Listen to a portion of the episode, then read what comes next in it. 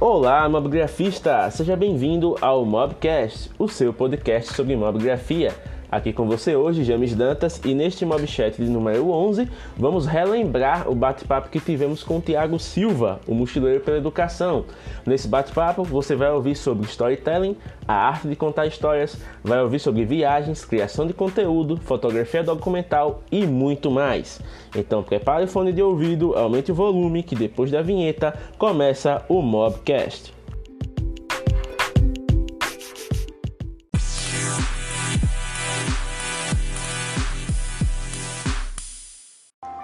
E aí pessoal, beleza? Aqui é o James Dantas em mais uma Mob Live diretamente para vocês, ajustando aqui a trilha sonora. E vamos lá hoje para o nosso tema, falar sobre storytelling. Então olha só, Ju Ribeiro Fotografia, eu vou colocar aqui que a nossa Mob Live número 11, né? Eu vou colocar aqui o nosso comentário fixado de sempre, para quem for chegando já saber do que se trata. Então Mob Live 11... Storytelling. Olha só, o Junior Axi, seja bem-vindo. Junior Axi, tô esperando a resposta daquela parada lá, pô. Você disse que 6 horas me mandava, cadê? Olha só, Storytelling com Tiago Silva, o mochileiro pela educação. Olha só, já tá a postos. É só digitar aqui o comentário fixado que eu já mando o convite para ele. O mochileiro pela educação. Olha só que bacana, pronto, já tem muita gente aqui entrando. Vou acenar aqui. Olha só, Craylon Darnell, a Lila Yegel, o Daniel Sarmento Luz, o D Júnior. E é isso aí, vamos convidar logo um homem aqui que ele começar a live já explicando o motivo do atraso, né? Olha só, o grande Gabriel. Já mandei a solicitação, viu, Thiago? Tá chegando aí e olha só. Seja bem-vindo, mochileiro. E aí, boa noite, tudo bom? Boa tá dando para ouvir direitinho? Sim, sim, com certeza. Alto e claro. Só dá Ah, um. Deixa eu só melhorar aqui o essa. pagamento da câmera, isso. Pessoal, vão dando feedbacks aí com relação ao áudio, certo? Se tá ok, se o vídeo tá ok, se o volume da música tá atrapalhando, como sempre, né? Vão dando esse feedback aí pra gente. E hoje vai ser bacana. Tem gente nova chegando por aqui, que já tô vendo. Hoje as perguntas da audiência vão todas ser do Timóteo, que o Timóteo mandou um monte aqui, ele mandou cinco. Então já tem cinco perguntas aqui pra gente fazer ao longo da live. O homem se empolgou mesmo. E vamos ver quem tá entrando aqui. O Felipe Rodrigues, o Matheus Cabral. Deixa eu ver mais aqui também. Ah, Edna Ferreira, o Danilo Flório 15, o Gustavo Henrique, Cláudio Maiadei, NFE. Então, galera chegando. E o Marcel Torres também. Mochileiro, você tava viajando, né, bicho? Acabou de chegar de viagem, literalmente. Ah, fiquei. Então, era um. Tá dando para ouvir todo mundo. É, Eu sei que o áudio do, do James está ok. Queria que o pessoal confirmasse meu áudio aí se tá legal também. Pra mim, o seu tá alto e claro, mano. Perfeito. Então vamos lá. Eram 16 horas, na verdade 16 horas quando eu tinha a possibilidade de pegar um ônibus e desse ônibus fazer a jornada hoje ter uma culminância bem legal. E deu 18 horas e o ônibus não passou e eu percebi que eu tinha perdido. Então eu tinha três oportunidades naquele momento de poder transformar ali aquele, aquele momento de tristeza em felicidade. Eu fui para a rodoviária, sentei, comprei tapioca, tomei com café e fiquei feliz lá. Então foi tenso, doloroso, mas estou aqui. Cheguei agora de viagem, literalmente. Olha só que bacana. Então a gente sempre costuma dar um tempinho, né, no início da live para a galera ir chegando e se acomodando, que é a questão dos cinco minutinhos iniciais. Mas como hoje a gente está ligeiramente atrasado, então já dá para compensar, né, com essa relação. Aham. Então, mochileiro, antes de mais nada, antes de a gente começar realmente nosso papo sobre storytelling, se apresente para a galera que não te conhece, fale quem é você, de onde você é, o que você faz da vida, para o pessoal entender o porquê de você estar aqui hoje. O, o, o momento é seu. Massa. Então, é, meu nome é Tiago, Tiago Silva, né? Mais conhecido como Mochileiro pela Educação. É, isso surgiu com a oportunidade de criar um projeto social chamado Mochileiro pela Educação. E a gente resolveu embarcar e desembarcar em cidades, ONGs, aldeias, escolas, é, para poder falar com os jovens sobre a importância da educação, falar com os jovens também sobre perspectivas e uma série de coisas bem interessantes para a sua vida. E nesse meio tempo surgiu a oportunidade de a gente englobar no nosso portfólio de atividades é, livros. Então, cada palestra que a gente vai, uma das nossas ações principais é lembrar livros para que a galera possa ler, desenvolver o hábito da leitura, montar os clubes de leitura para que e, é, esses clubes possam estarem ativos e para que o pessoal vá desenvolvendo cada vez mais o hábito de ler e não vejam a biblioteca apenas como um martírio, e sim vejam a biblioteca como um espaço de cultura que pode ajudá-los bastante aí no seu desenvolvimento intelectual, cognitivo e fazer com que a leitura seja uma coisa agradável e cotidiana. Eu já viajei 60 do Brasil inteiro, distribuí 3.300 livros e a, a gente está com uma perspectiva muito boa sobre livros é, e sobre principalmente criação de livros digitais utilizando a plataforma Tracto, que é uma das nossas parceiras importantes. Lá no painel deles você tem o, o, o botão e-book e a gente está abrindo o botão e-book e nas escolas públicas e a garotada está criando livro digital, está muito bonito de ver e tá fantástico, porque não tem treinamento prévio para a garotada, eles aprendem a mexer no tracto na hora, então assim é um negócio absurdo e fantástico. Uh, eu também já fui speaker de TED, né? Acho que a maioria das pessoas sabem disso. Eu já palestrei em Bienal do Livro, já desembarquei no Latinoé, para dizer algumas cidades mais importantes de renome, assim, de alguns eventos legais.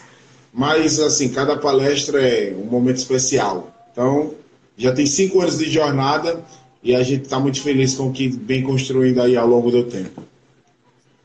Eu tô vendo que você veio cheio de munição aí, né, para essa live, tá com uma série é, então... aí de livros, né? Para quem vai conhecer o trabalho do Tiago, indicação de livro é com ele mesmo, porque o homem lê de tudo. tá sempre visitando as livrarias e garimpando algumas coisas legais. Então, Tiago, a primeira pergunta, até antes da gente passar aqui para as perguntas da audiência, né, já que a gente vai falar de storytelling, como é que você definiria o termo storytelling? Qual, como, o que seria storytelling na visão do mochileiro? Olha, apesar do nome ser muito, digamos, além de ser lindo, né? O nome é muito bonito. É, e às vezes assusta quando se fala storytelling, cara. Nossa, que técnica é essa? O que, que eu vou fazer com isso? Na verdade, é contação de histórias, né? Então, assim, você utilizar o poder da história para poder envolver, impactar, convencer uma plateia, um público, é, incrementar uma reunião, fechar uma venda. Então, se a gente pegar da, desde, desde o princípio de tudo, nossa vida é formada por uma série, uma, uma série encandeada de histórias. Né? Então, esse, é, essa sequência de histórias foi, foi construindo nossas vidas. E não é assim nos dias de hoje. Apesar de, de a gente estar tá muito online e estar tá muito virtual, as histórias elas não deixaram de existir em nossas vidas. Né? Então, Storytelling, para mim, na minha visão, é cotação de histórias. Só que uma cotação de histórias com uma técnica específica, com a, utilizando os argumentos certos, para que você possa, nessa sequência, é, chegar no seu resultado final, no seu objetivo final. Então, acredito que o storytelling ele ajuda bastante as pessoas a encontrarem o ponto-chave, aquele, aquele ponto-chave que falta na comunicação. Às vezes a comunicação está quebrada, às vezes você tem dificuldade de poder entender o que as pessoas estão pensando. Então, basicamente, o storytelling ele ajuda você a entender o que o outro está pensando, né? e desse, dessa, desse processamento de informação você ter uma, uma, uma contrapartida né, quando você estiver no papel também de receptor, não só de emissor, mas uma contrapartida à altura para poder entender como funciona a comunicação efetiva. Só de ter e contar histórias. Já que a gente definiu o termo, eu vou para a primeira pergunta da audiência, que é a pergunta do Timóteos. Já que você falou que storytelling é justamente contar histórias e que histórias são algo que está presente na humanidade desde seu princípio, como é que você, Tiago Silva, se tornou um contador de histórias? Então, acho que todo mundo tem uma avó que contou histórias pra gente, né? Então, assim, minha avó ela contava muita história. Ela contava histórias de que se eu contasse estrelas no céu, iriam nascer verrugas na minha pele. Se eu bebesse leite com manga, eu iria morrer. Né? Se... Essa é clássica. Essa é clássica. Então, só que quando a gente vai pegar na história, na, na raiz, todas essas histórias elas têm argumentos. Elas têm uma explicação lógica para isso, certo? Então, o que, que acontece? Eu me tornei contador de histórias pelo simples fato de poder encontrar na empatia das histórias o caminho para tocar no coração das pessoas. E mostrar dados, e mostrar resultados, e mostrar gráficos, e mostrar números. Mas quando você coloca esses, esses números, esses dados, esses resultados, e incrementa isso com uma história por trás, como você chegou até ele, como você chegou até eles, eu acredito que o teu discurso ele se torna mais forte, porque você não pega só no racional, você vai lá e toca no coração das pessoas com uma história. Então, é muito simples definir como eu me tornei um contador de histórias, simplesmente para poder provocar empatia, fazer com que os jovens, que é o meu público principal, se encontrem na minha história e dessa minha história eles possam ter inspiração para escrever suas próprias histórias. Olha só que negócio bacana. Então, já que temos hoje muitas pessoas aqui se inspirando nessas histórias, vamos dar um alô aqui rapidinho. Vamos lá. Só onde a gente tinha parado. Pronto. O Thiago, o, o Machado tá dizendo aqui que quando crescer quer ser que nem você, mochileiro. Só não sei se é com a mesma barba e tal e tudo. Ah, legal. Deixa eu ver aqui, a gente tinha parado no Wesley Carvalho, que ele disse que o áudio estava beleza naquela hora que você perguntou. Aí teve a entrada da Dani Santos, do Daniel Souza, da Kailane Martins, da, da Elielma Lima, do James Borges, da Kathleen 8, é, o Felipe Rodrigues aqui dando um, um, oi pra gente, dizendo que sempre acompanha as dicas de fotografia, muito bacana. Ah, a Rosana Santos ADM, é, o Douglinhas, Uh, o Ítalo Magoga, eu lembro ele da live passada com o Machado, já é brother aí. O Walter 1249, o Igui Rodrigues, o LG Rodrigues, não sei. É, Sidney Araújo, Neiva Maria e olha só, temos uma presença ilustre aqui, o Kalel Gomes. Kalel Gomes é um fera da fotografia lá de São Paulo, faz muita foto de rua, show de bola. É o embaixador da Lensball aí, para quem não sabe, Lensball é aquela bola de cristal, né, que o pessoal usa muito para fazer aquelas fotografias com composições mais elaboradas e tal. E contando o um segredo aqui, tá? A gente vai ter live com ele em breve. Já já eu revelo ah, aí a data. Legal. É convidado de peso. Ó, tem a Comp aqui 2018, a Kailane Martins, o Demetrios Fotos, o Marcelo Moreno Fotógrafo, o Irandi Júnior, Carlos Paulino, BR Quem Engenharia, Rita Cipriano, Flávio 0711, William Duarte Mamão, Rio em Fotos, Pati 12, Maciel, Pati 12 Maciel são, é uma pessoa só. Ah, é. Carlos De Angelis, o Everton 1001 e a Kathleen 8 que está mandando aqui muitos coraçõezinhos. O pessoal está gostando muito aqui desse comecinho, então vamos engrenar agora com a próxima pergunta. Né? Você já falou da sua origem de contador de histórias e a partir daí, mochileiro, vem aquela coisa da educação salvar a sua vida o que traz você ao projeto Mochileiro. Então, conta um pouquinho para a galera como foi que você visualizou ali o embrião do Mochileiro pela Educação e como foi que a educação transformou a sua vida. Então, eu não sabia muito contar essa história. De fato, eu não sabia. Eu achava que era uma coisa muito pessoal e era uma coisa muito íntima minha, poder contar das dificuldades pessoais que a gente passou, poder contar um isso tudo fortaleceu a nossa vida como família, poder contar um pouco dessa origem de família mesmo e de dizer assim, cara, se eu pude com uma história tão difícil é, utilizar a educação para poder dar um giro de 360 na minha perspectiva de vida, por que não é, é, contar essa história para os jovens nas escolas e para que eles, de alguma forma ou de outra, encontrem nesse, nesse caminho aí uma, uma motivação, uma inspiração e que dali ele possa galgar o seu, o seu caminho, o seu, sua jornada. E aí eu não sabia contar assim. Eu contava assim, tipo, ah, eu sou um filho sem pai, que minha mãe teve que muita dificuldade para poder chegar é, onde ela chegou e não sabia causar emoção nas pessoas para que elas se sensibilizassem com isso e de alguma forma ou de outra não visse que a minha história é apenas mais uma história qualquer. É a minha história do mochileiro pela educação, do cara que se despiu de vaidades, colocou a mochila nas costas e viajou o mundo. Quando eu comecei a ler sobre a ferramenta, sobre o storytelling, eu também achei que era, ah, isso aí é mais uma coisa para vender, né?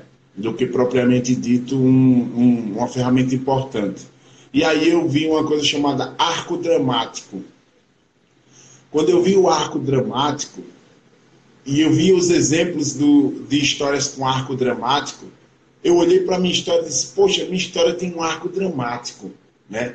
Era alguém que nasceu numa cidadezinha do interior de Alagoas, com uma perspectiva de vida muito míope e que com a educação mudou a sua forma de ver o mundo. Ou seja, jornada do herói.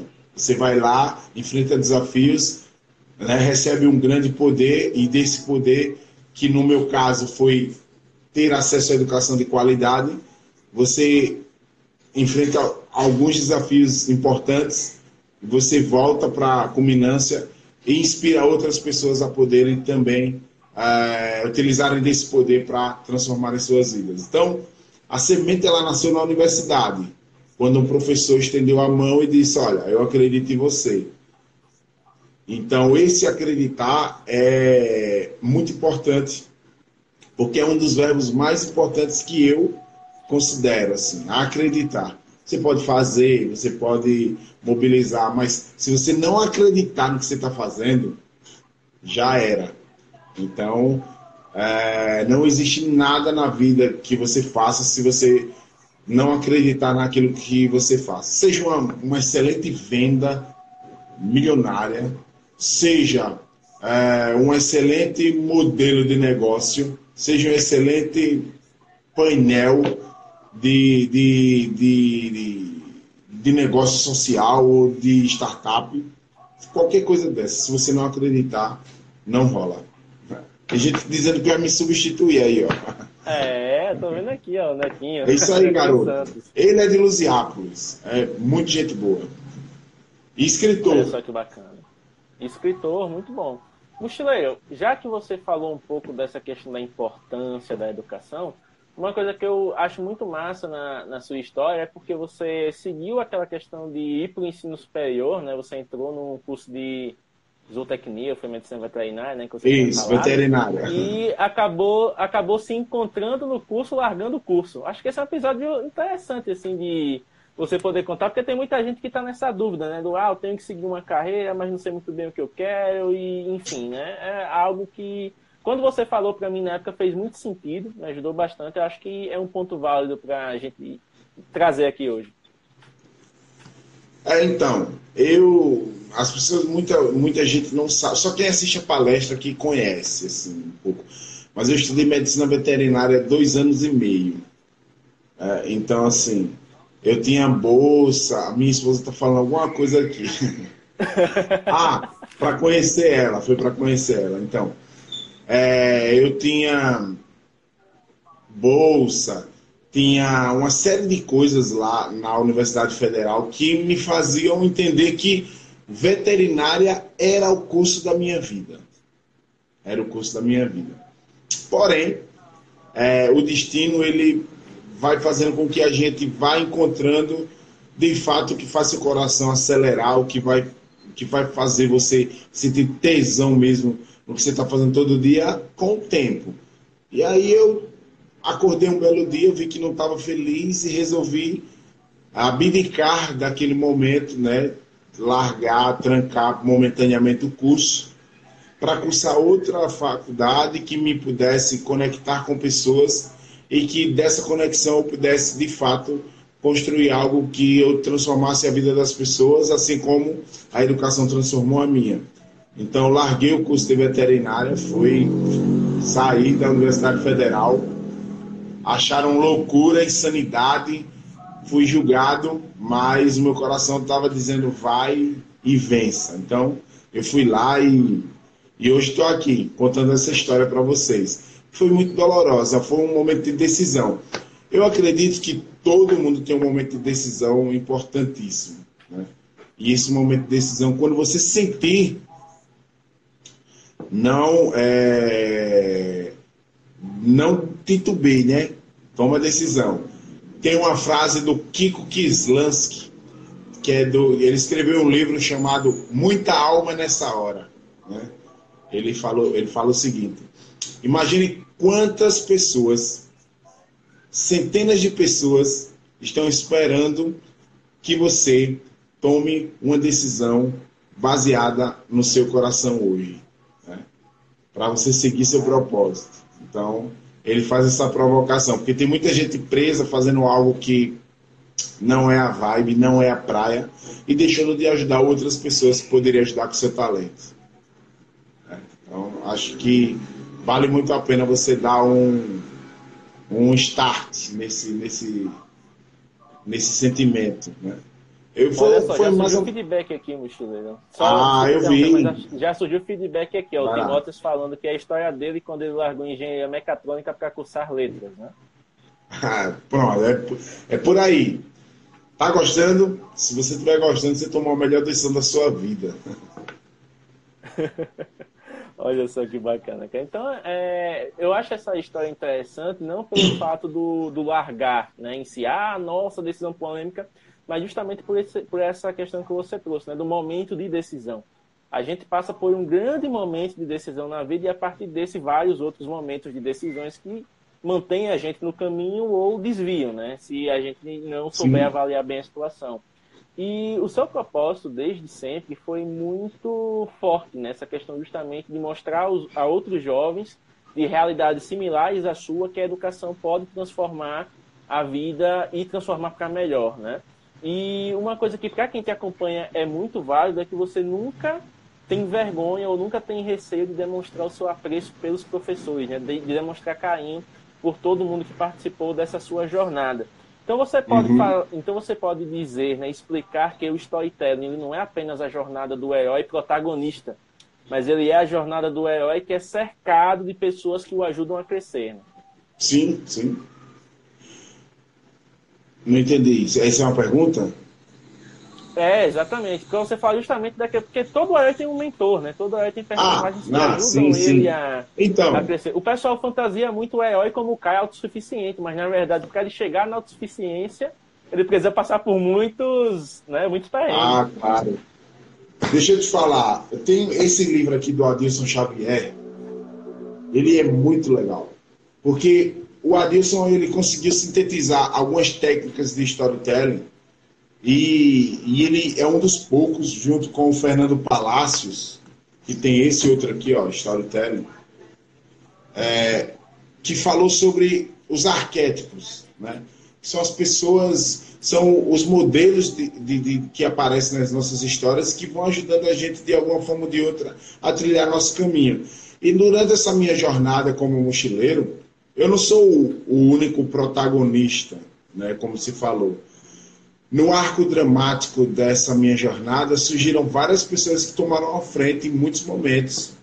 Minha mãe, os professores, as pessoas que acreditaram no projeto inicialmente, quando ninguém dava nada. Então, a gente faz questão de, em toda palestra, sempre homenagear os professores e sempre iniciar as palestras contando uma história que provocou uma emoção durante nossa jornada. Então já contei a história do professor Josenildo, lá de Igaci, um cara que vai entender a evasão dos alunos, vai buscar os alunos em casa de cavalo para poder entender por que, que ele está abandonando a escola. Já contei a história do professor Berneval, lá de Junqueiro, um cara que abriu a garagem da porta dele, da casa dele, para poder fazer uma escolinha de música para a garotada tocar. Contei a, a, história do professor Manuel, que veio do Rio Grande do Sul, montar time de basquete em Alagoas, quando ninguém acreditava em basquete aqui em Alagoas. Então, durante essa jornada, tiveram várias pessoas que ajudaram a gente a entender que, cara, você não está fazendo esse negócio sozinho. Né?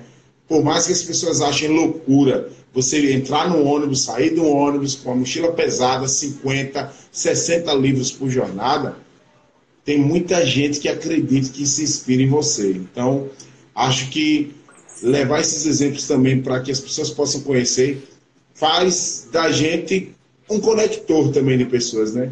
A gente está conectando pessoas, conectando jovens a pessoas, como boas ideias não têm idade, e fazendo com que os jovens possam acreditar cada vez mais que, poxa, um simples ato de tomar uma decisão é o primeiro passo para que você possa construir aí uma história fantástica. Lá na frente, você pega a, a, a técnica e você vai lapidando sua história. Lapidando sua história. Mas no início, você pega tudo que você tem. Tudo que você tem. Sabe quando você vai se mudar? Aí você coloca tudo dentro Sim. de uma caixa e aí você fica olhando, poxa, isso aqui ainda está aqui. Ou então, um exercício muito simples agora para quem quer escrever pelo menos uma página da sua história, de forma bem prática. Pega aquela gaveta que você tem no seu quarto, onde você guarda tudo. Clipe, bocal de caneta, aquela moedinha que sobrou do sorvete, o bilhete do ônibus, é, o, o, seu colar que você usa, que você diz que usar sempre no, e usa só uma vez, a caixinha do aparelho, é, a caixinha do óculos, o lenço de limpar o óculos. Vai lá nessa gaveta, pega um objeto desse e veja quantas histórias você pode tirar de um simples objeto. Você olha assim e lembra, poxa, no dia que eu conheci o amor da minha vida, eu estava usando esse perfume que hoje só tem um vidro aqui nessa gaveta que eu nunca larguei. Então, Poxa, histórias, é, histórias é... são feitas para contar e elas estão guardadas onde a gente menos espera, onde a gente menos espera. Caramba, essa foi uma aí que deve ter feito a galera pensar em várias. Sim. O pessoal já deve estar olhando assim para a gaveta, deve estar já lembrando de tudo que fez com aqueles objetos ali. É, o Netinho, né, que você já deu um salve aqui, ele mencionou que quando viu a primeira palestra sua, ele já se apaixonou pelo projeto, né, e colocou aqui a hashtag Somos Todos Mochileiro. Mochileiro, ah, legal, você pode explicar com quais públicos você trabalha? Tem alguma restrição? Você trabalha desde a criança até o adulto? Como é a sua metodologia? Ó, existe no mochileiro existe vários é, vários na verdade existe vários modelos de trabalho no Mochileiro para a Educação. O que é que acontece? Quando a gente vai falar com crianças da, da educação básica, ensino infantil, a gente utiliza uma metodologia pedagógica que é trabalhar com é, ludicidade. A gente vai com fantoche, com teatro, com uma série de coisas. Para quê? Para criar um rapport para que a, a criançada não olhe para minha barba e diga, mãe, um bicho, saia correndo. Né? Então, a gente utiliza muito essa, essa questão lúdica. E, então, a gente faz as oficinas e, e os bate-papos com a criançada com, com fantoche.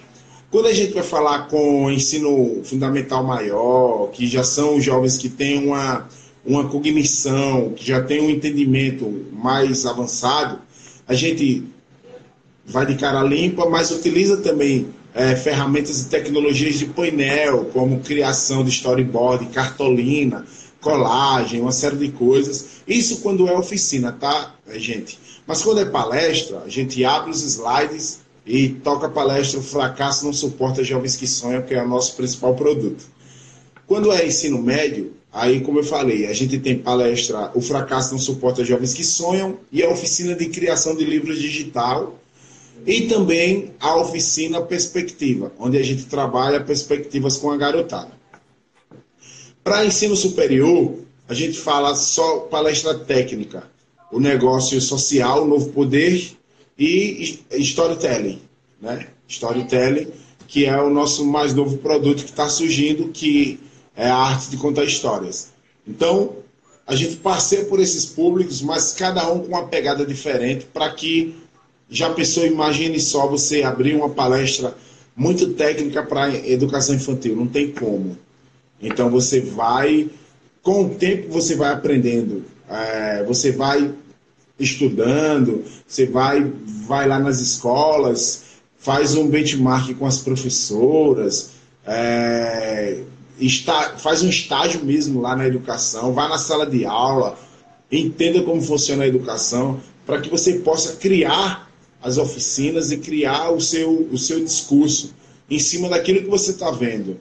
Não é em cima do computador, na sua casa, sem entender como funciona a educação, não.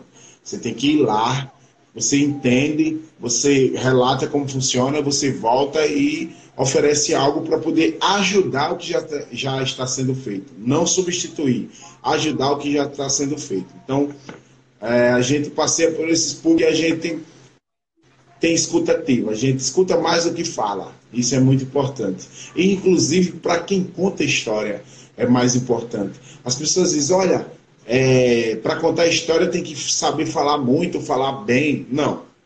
Você precisa escutar bem.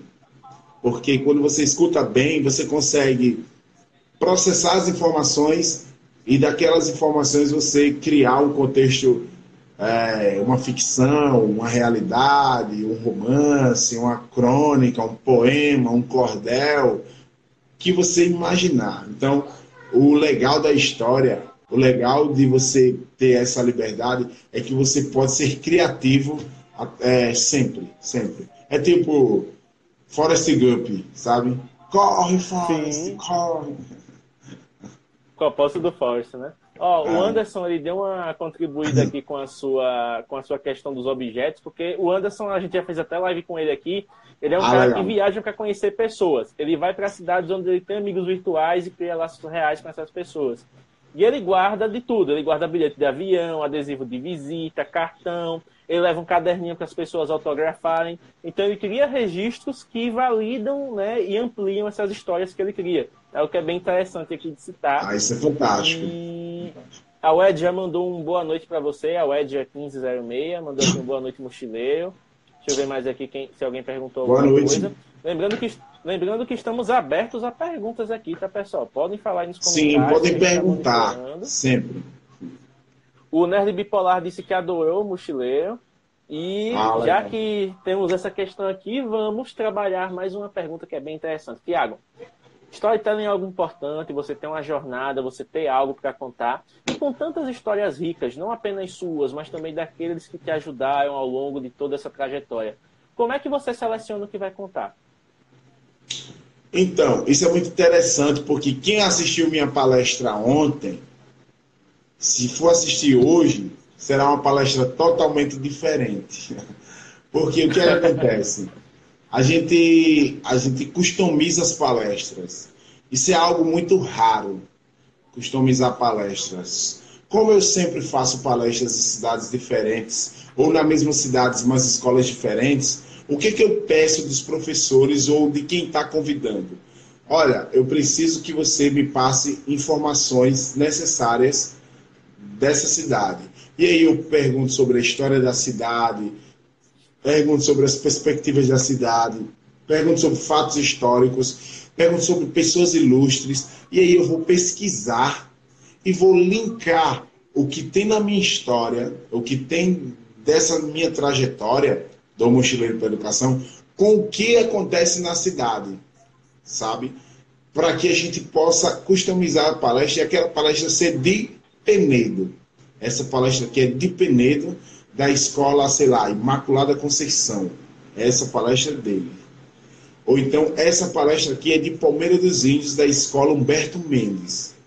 E aí eu tenho todo esse portfólio de palestras, todo ele documentado, mais de 200 palestras aí customizadas com fotos da cidade, com fotos das pessoas ilustres. Então todo mundo fica assim, cara, eu assisti sua palestra ontem, mas ela é diferente hoje, né? Então assim, isso é um grande diferencial. Demanda tempo, não é fácil.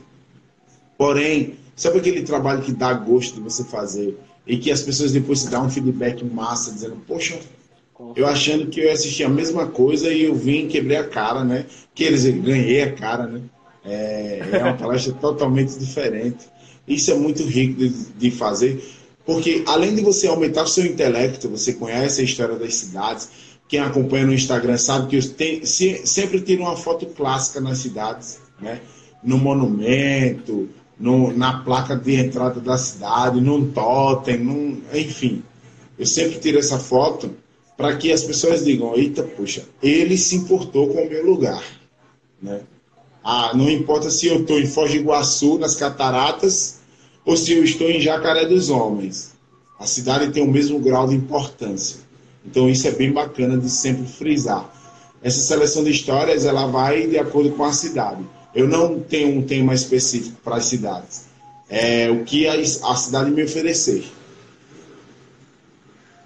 Olha só que bacana essa questão, né? De você realmente, como você falou, demanda tempo, mas ao mesmo tempo é um tempo que, quando usado, você surpreende as pessoas, porque elas não esperam Sim. ver coisas familiares nas palestras.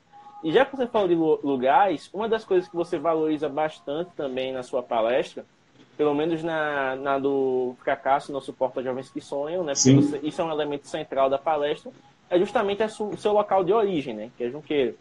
Então, você sempre traz esse senso de pertencimento para a importância desse senso de pertencimento para as pessoas. Como é que você poderia explicar isso né, dentro do storytelling? O, o quanto o pertencimento ele pode enriquecer a sua história? Então, da minha casa para a Escola Estadual Padre Aurélio Góes, que foi a escola que eu estudei a minha vida toda, a gente passava por uma enorme praça chamada Praça Padre Aurélio Góes. Então, assim, não tem muita criatividade. É, é tipo, você passa pela Praça Padre Aurélio Góes para ir para a Escola Padre Aurélio Góes, que passa em frente à, à placa do Padre Aurélio Góes. Um, tem um busto dele lá em frente à matriz. Então, da minha casa, na Rua dos Cabloucos, abaixo da prefeitura, para a escola, eu passo pelas duas principais igrejas da cidade, pelo Teatro Municipal São José, passo pelos principais pontos comerciais, passo pela prefeitura, pela Câmara de Vereadores, passo pelo principal point da época, que era o Bar do Goiti, passo pelo hospital, passo praticamente pela cidade inteira. Assim. Então, o que, que acontece? Por que, que eu estou falando isso?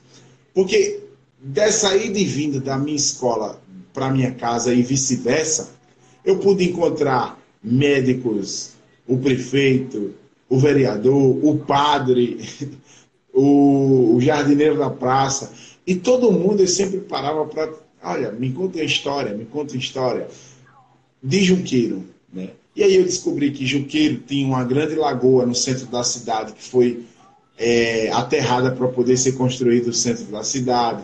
Eu descobri por que, que nós somos junqueiro, por conta da origem do junco, raiz forte que nasce na beira dos rios e lagoas para é, subsistência de artesanato.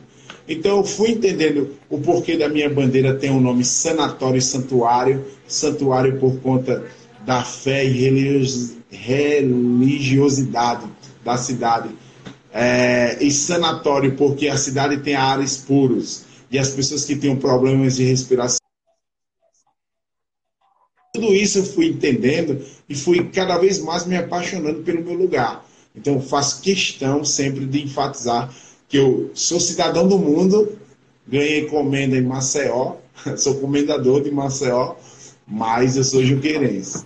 Juqueirense e é uma coisa que não sai do meu coração. Sou juqueirense. Tanto é que a minha palestra ela abre com a foto de Juqueiro, né? Então, basicamente, a... sempre que eu falo para os jovens das cidades, é, cara, se apaixone pelo lugar de onde você vive, se apaixone pelo lugar de onde você veio. Né? Lá tem as melhores respostas para as perguntas mais difíceis que você vai encontrar. Eu hoje de manhã escrevi sobre o Boeing 737. Não sei se você viu, né? Que Sim. eu estava, né, pilotando um, Boeing, um Boeing 737 nas alturas e que, a, e que eu avistava que tinham muitos aviões ainda na pista de decolagem e que era sua obrigação informar os comissários de que o avião estava pronto para o voo. Agora imagine se esse avião fosse seu coração. Quais as pessoas que você queria colocar para voar junto com você? Caramba, profundo, hein? É isso aí. profundo. Olha só que bacana, Histórias. gente. Então, histórias e lições aqui para vocês, né, verem que de qualquer lugar, de qualquer experiência pode surgir algo que possa encantar, que possa inspirar e que possa, né, trazer uma nova perspectiva para outras pessoas. Mochileiro, já que aqui é uma página de fotografia, eu vou fazer uma ah. pergunta bem legal para você, porque eu meio que criei um monstro, né? Quando eu te mostrei uma certa técnica. É isso aí. uma história curiosa, pessoal, eu não sei se você ainda tá nesse outro emprego, mas você trabalhava nos Correios, né, Mochileiro? É. Né? O Tiago trabalhava aí nos Correios, então o pessoal aí de Maceió que reclamava da entrega das encomendas pegar aí o, o de bode expiatório. Não, brincadeira, faço isso não, que o cara é gente boa. Mas, enfim, o Thiago, ele é um cara que usa muito a fotografia justamente de maneira documental, né? Ele registra, ah, como ele falou, os marcos da cidade, ele registra as pessoas ilustres e registra também momentos do cotidiano. Por exemplo, vocês viram no Stories de hoje, né? Ele lá deitado, solitário na, na rodoviária, esperando o transporte para poder voltar para casa e vir aqui conversar com a gente. Então, como é que você usa a fotografia para enriquecer a sua narrativa? Não só na fotografia documental, mas também nas imagens que você escolhe para os seus slides. Ó, eu sou muito visual.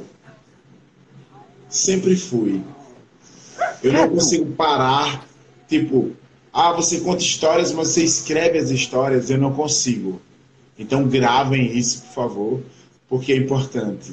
Mas eu sou muito visual que, que acontece? Meus slides não têm palavras, a não ser que seja uma palestra técnica. E aí você tem que buscar as referências e etc e tal, para poder justificar o que você está falando. Mas numa palestra inspiracional, eu busco sempre o apelo visual para que as pessoas possam é, visualizar naquela em que eu estou querendo passar e transmitir é, no discurso. As fotos documentais, elas entraram na minha vida quando eu vi que eu poderia usar e abusar dos stories sem moderação. Então, muita gente começou a perguntar: olha, você é um mochileiro, mas a gente quer saber do seu dia a dia, o que, que você faz, o que, que você come, onde você vive, onde você mora, que cidade você está. Então, nada mais justo do que fazer com que as pessoas embarquem com a gente nessa jornada. Isso é uma forma também de levá-los conosco. Né? Então a foto ela entrou na minha vida mais ou menos por aí. O que acontece com essas fotos documentais? Eu não tenho. É, eu, nem todas as vezes eu encontro alguém para fazer a foto. Então o temporizador ele é um amigo parceiro, parceiraço. Né? O temporizador ele ajuda bastante a minha vida. Qualquer ponto que eu encontre, que eu possa colocar um elásticozinho, é, que eu possa fixar o celular no elástico e temporizar e abrir os braços, ou então deitar, ou então dormir, ou então ficar lá, fazer um, uma, uma foto posada, ou uma foto mais espontânea, eu utilizo. Porque eu registro o meu dia a dia de forma natural. Né? Então, a fotografia, por isso que eu pedi indicação de celular, a galera aí do Mobigrafando, quando eu estava querendo comprar um celular, e o pessoal me ajudou bastante para poder comprar o celular e, e, e, foi massa, valeu. então, é, eu, utilizo, eu utilizo muito a foto para poder fazer esse registro, porque a foto fala, né? É meio clichê falar isso, mas a foto fala. E aquele lance de você utilizar as fotos de, de reflexo, para mim é fantástico, sensacional. Porque eu comecei a fazer as fotos de reflexo e utilizar as fotos de reflexo na minha palestra. Né? E aí foi fantástico, porque o efeito é devastador, assim. Todo mundo, uau, que foto! que câmera, disse é o meu celular, de cabeça para baixo, numa poça de água. não, acredita, aí mostra o antes e depois. Então, assim, documental que você está vendo é uma forma de democratizar a, o sentimento.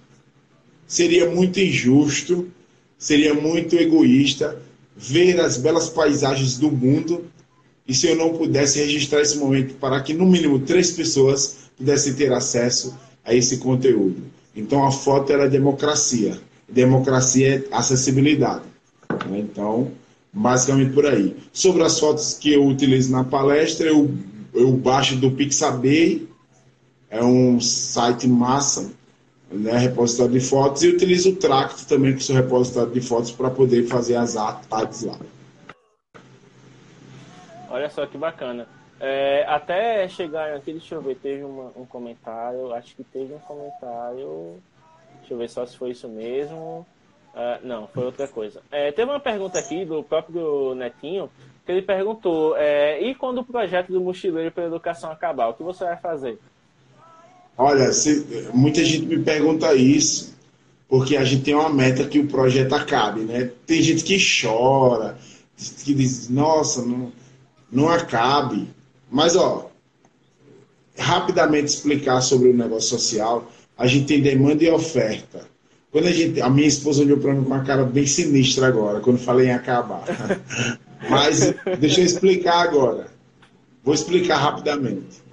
Daqui a 10 anos, quando a, quando a gente resolveu total, totalmente o problema de leitura nas escolas públicas é, do nosso estado, não vai fazer nenhum sentido que o mochileiro continue distribuindo livros se a cultura que a gente proporcionou de que o jovem, por iniciativa própria, vá lá e pegue o livro, ela já existia. Então seria mais gerar uma demanda desnecessária se a cultura naturalmente já faz com que os jovens leiam por livre e espontânea vontade. Então, o que, que eu vou fazer se o mochileiro acabar? Vou continuar mochilando, viajando, contando histórias, catalogando, contando, fazer igual os caçadores de bons exemplos, procurando pessoas inspiradoras para poder é, dar luz e foco nessas pessoas que essas histórias sejam conhecidas. Eu não vou parar de mochilar nunca.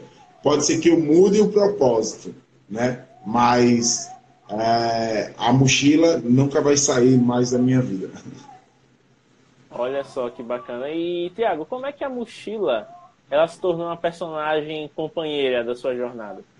Eduardo Seton é o culpado. o professor Eduardo Seton, uma vez, me viu saindo de casa com a mochila.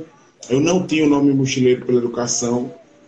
É, e ele resolveu batizar, naquele momento, Tiago Mochileiro pela Educação. E no início eu não gostava muito, eu achava o nome enorme, o brand era difícil.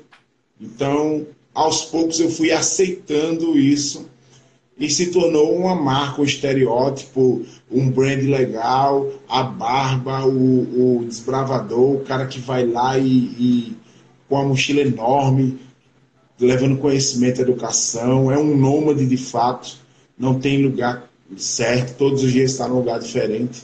E isso foi me tomando, né? E hoje eu não consigo viver sem ela. Até brinquei esses dias que eu saí com uma mochila menor da câmera, a bolsa da Canon ela é pequena, né? E aí Sim. eu coloquei ela nas costas, aí a, aí a minha esposa disse, oxe, nem é você que essa mochilinha é pequena, né? Então, é, tem que ser uma mochila grande. Sobre esse lance de branding, eu queria compartilhar com vocês um livro fantástico do Arthur Paredes, Profundamente e ele fala muito sobre como os gatilhos mentais podem ajudar com que as pessoas te conheçam. Então não existe mais né, só Tiago Silva, agora é Tiago Mochileiro. Ninguém conhece mais como Tiago da Silva. Eu perdi meu sobrenome e ganhei, de fato, o meu propósito. É massa isso, né? Tipo, ah, quem é o cara ali? Não, é o José da Padaria, é o o João do, do Correio. é o Marcos do banco, é o Tiago Mochileiro. Entendeu? Que massa que é isso. E, cara, é muito legal, né? Quando você é identificado pelo seu propósito, né? Essa questão de você poder fazer da sua missão algo que realmente é seu estilo de vida. Porque tem muita gente que acaba se perdendo no caminho porque prega uma coisa que o estilo de vida não mostra. E hoje, ainda mais com as redes sociais, com essa questão dos stories, como você bem falou, nos stories as pessoas querem ver os bastidores, elas querem ver o seu lifestyle, né? Como a gente chama, o seu estilo de vida Sim. realmente. E se você prega uma coisa pela educação e no seu estilo de vida não reflete isso, você tem comportamentos totalmente opostos, a sua proposta ela enfraquece, né? Então o pessoal Sim. tem que ter cuidado nisso também. É até uma dúvida que surge, você como especialista em RH, vamos aproveitar esses minutos finais para dar uma pincelada nisso. Tem muita gente que ainda se degladia no debate. Devo ter um perfil pessoal e um perfil profissional nas redes sociais? Na sua opinião, como é que tá, como é que isso é para você? Olha, o que, que acontece? Eu tenho o Mochileiro pela Educação e tenho o Tiago Silva Mochileiro. Eu consigo gerenciar os dois? Não. Né?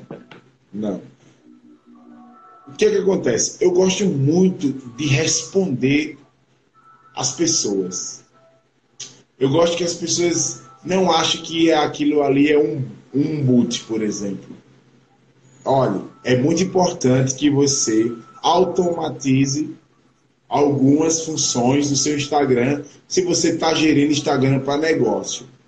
Fato. Amigo, utilize todas as ferramentas que você tem para poder é, propagar mais sua ideia, se o seu propósito é esse. Mas o meu, como Tiago Mochileiro, Tiago Silva Mochileiro, Mochileiro pela Educação, é poder encurtar a distância entre essa jornada e o jovem que me recebe na escola. Deixa eu te contar uma história. Eu estava em Santana de Ipanema e eu fui facilitador da terceira edição do Avante. O Avante é uma competição de ideias é, baseada no modelo Zero to Hero, que é canvas, planejamento de negócio e tal, pega as ideias da garotada e vai trabalhar e vai pivotar e tal. O que, que acontece? Eu era o facilitador. E eu estava lá facilitando, fazendo vários personagens. Lá eu incorporei vários personagens. Um fazendeiro, um DJ, é, um ser interplanetário de outro mundo que chegou lá para poder premiar as ideias, enfim. Foi muito legal. Fiz paródia, fiz cordel, fiz de tudo. Utilizei, lá eu esgotei mesmo a minha margem de criatividade, que eu não sabia que tinha. Acreditem, eu era tímido até esse dia. Então, o que acontece? Eu estava lá como facilitador e no último dia, gente, para a galera poder apresentar as ideias, estava muito calor no corredor do IFAL. E eu naquele momento, eu disse: como eu vou poder ajudar esses jovens a se sentirem mais confiantes e fazer com que esse calor ele possa sair um pouco daqui e eles fiquem um pouco mais à vontade. E aí eu vi um pedaço de isopor lá jogado, daquelas lâminas de isopor, e disse: é isso. Peguei o um pedaço de isopor e comecei a ventilar todas as equipes eu ventilava, sei lá, 30 segundos um, depois ventilava 30 segundos outra, 30 segundos mais outra. E aí o evento acabou, eu vim para Maceió, e aí uma moça chamada Tainá mandou um recado para mim dizendo que eu era foda. Ela disse, defina foda, né? Defina ser foda. Ela disse, ó, um dia desse eu estava assistindo seu TED.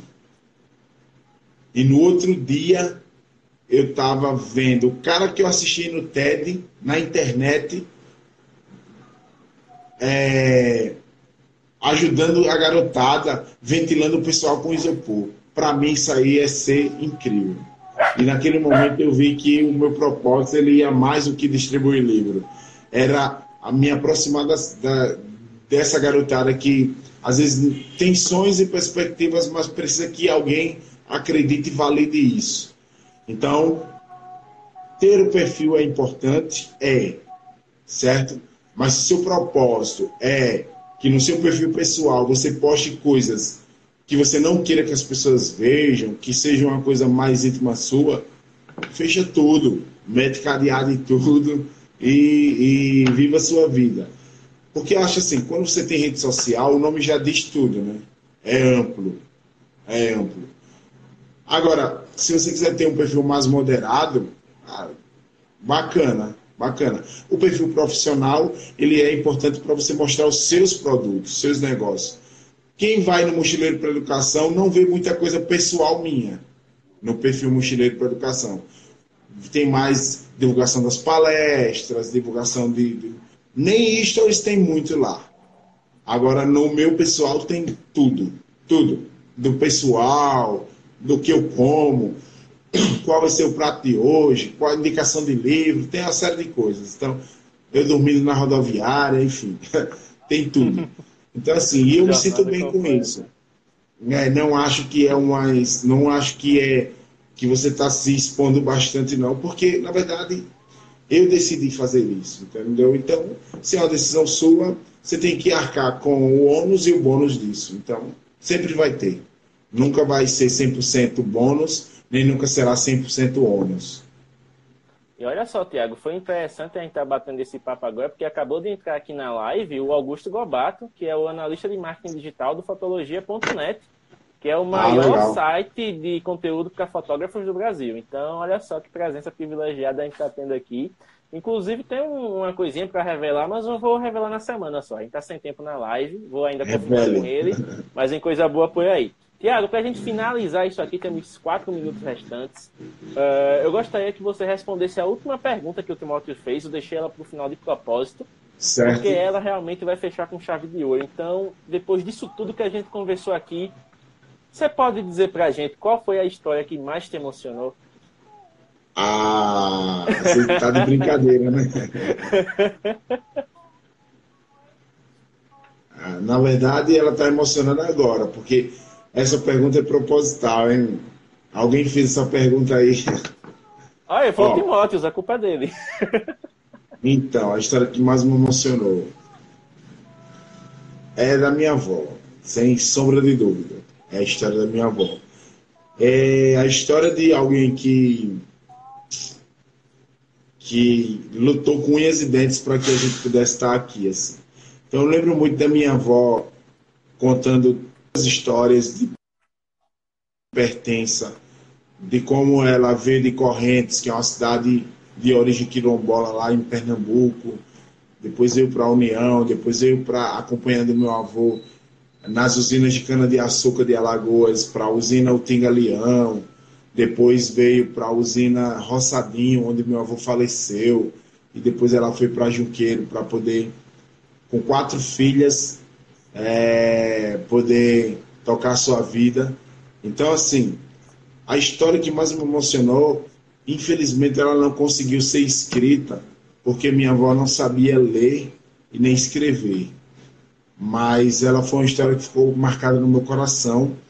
Todas as vezes que eu abria o quarto dela, que eu via ela dormindo e que eu sentia que aquela respiração era uma respiração de alguém que venceu na vida, não por acaso, mas pela persistência de poder acreditar que, mesmo sem às vezes ter o que comer e com pouco que a gente tinha, ela nunca desistiu de ninguém, de nenhum de nós era comum que as mães dessem seus filhos no interior pela falta de, de possibilidade de criar os filhos. E a minha avó nunca deixou que nenhum dos filhos, nenhum dos netos fossem dados para ninguém, porque ela disse que ia segurar a barra todos os dias. Então, a história que mais me emocionou, como eu falei, não conseguiu ser escrita, mas ela está ilustrada aí no coração daqueles que conseguirem me ouvir durante toda essa minha jornada pela educação. Todas as vezes que vocês me verem, vejam o olhar sincero da minha avó e o suor bravo da minha mãe, acordando todos os dias cedo dizendo que a gente ia vencer e que isso seria pela educação. Tiago, um minuto restante, faz o seu nome, diz onde as pessoas podem te seguir. E lembrando que essa live vai ser transformada em podcast, então você também vai ter programa de áudio para compartilhar depois. Vamos lá, manda as Legal. Ordens. Olha só, gente, foi uma satisfação estar com vocês essa noite. Desculpa o atraso, mas imprevistos sempre acontecem. Vocês me seguem lá no Tiago Silva Mochileiro ou no Mochileiro pela Educação. São os nossos perfis. Você pode me encontrar também no. Cara, no, no Twitter é Tiago Mochileiro, no LinkedIn é também Tiago Mochileiro. Então, onde tiver mochila, eu estou lá presente. Assista nosso TED no YouTube, Tiago Silva Viajando na Educação. Você vai ver lá um barbudo com a mochila nas costas, fazendo a palestra mais doida que vocês já viram. Foi massa. E assim, só gratidão, valeu por tudo. Me leve para a sua cidade. Tô doidinho para conhecer seu lugar e suas escolas e poder, de alguma forma ou de outra, tocar o coração dos jovens. Acredite, a educação salvou minha vida. Tamo junto.